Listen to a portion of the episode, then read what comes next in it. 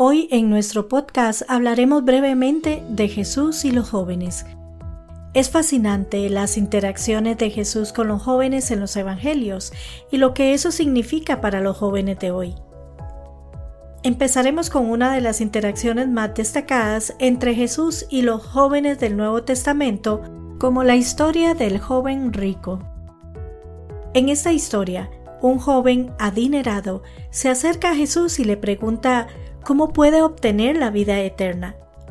Jesús le dice que siga los mandamientos y cuando el joven dice que ya lo ha hecho, Jesús le aconseja que venda todas sus posesiones y lo siga. Sin embargo, el joven no puede hacerlo.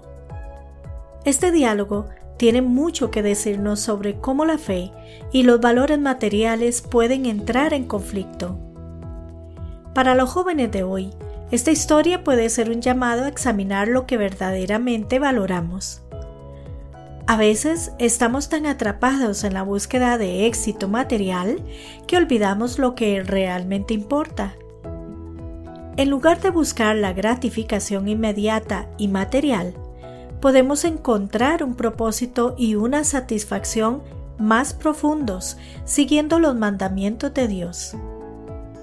Otra historia sobre Jesús bendiciendo a los niños. A pesar de la desaprobación de sus discípulos, Jesús insistió en que de los niños es el reino de los cielos. Esta enseñanza demuestra el valor que Jesús ve en la inocencia y la fe de un niño, un mensaje potente para los jóvenes. Una hermosa lección de humildad y fe incondicional. Como jóvenes, a veces nos sentimos presionados a crecer rápidamente, a adoptar las formas del mundo adulto. Pero Jesús nos recuerda que hay valor en mantener esa fe simple, directa y auténtica que caracteriza a los niños.